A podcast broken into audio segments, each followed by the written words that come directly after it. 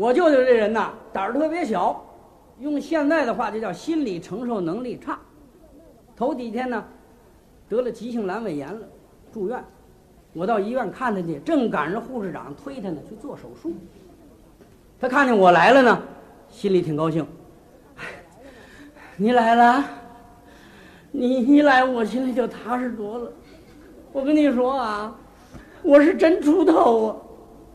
可得这病咋办呢？你说不拉出去吧，他老在肚子里边闹；拉出去吧，我是真害怕开刀啊。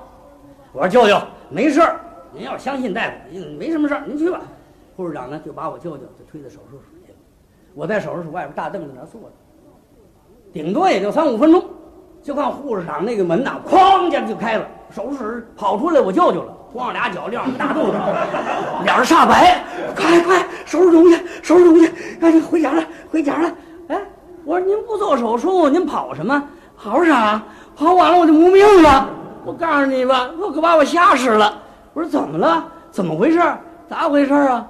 一进那个手术室啊，我就听那护士长说：“啊，不要害怕啊，嗯，头一次做手术是吧？不要紧张。”啊，要相信自己啊！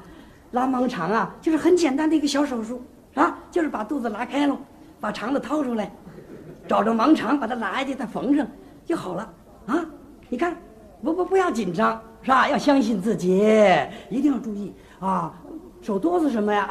不要，深呼吸。你看，管事吧，我告诉你，到这时候你就一咬牙，一狠心，撒手闭眼就过去了。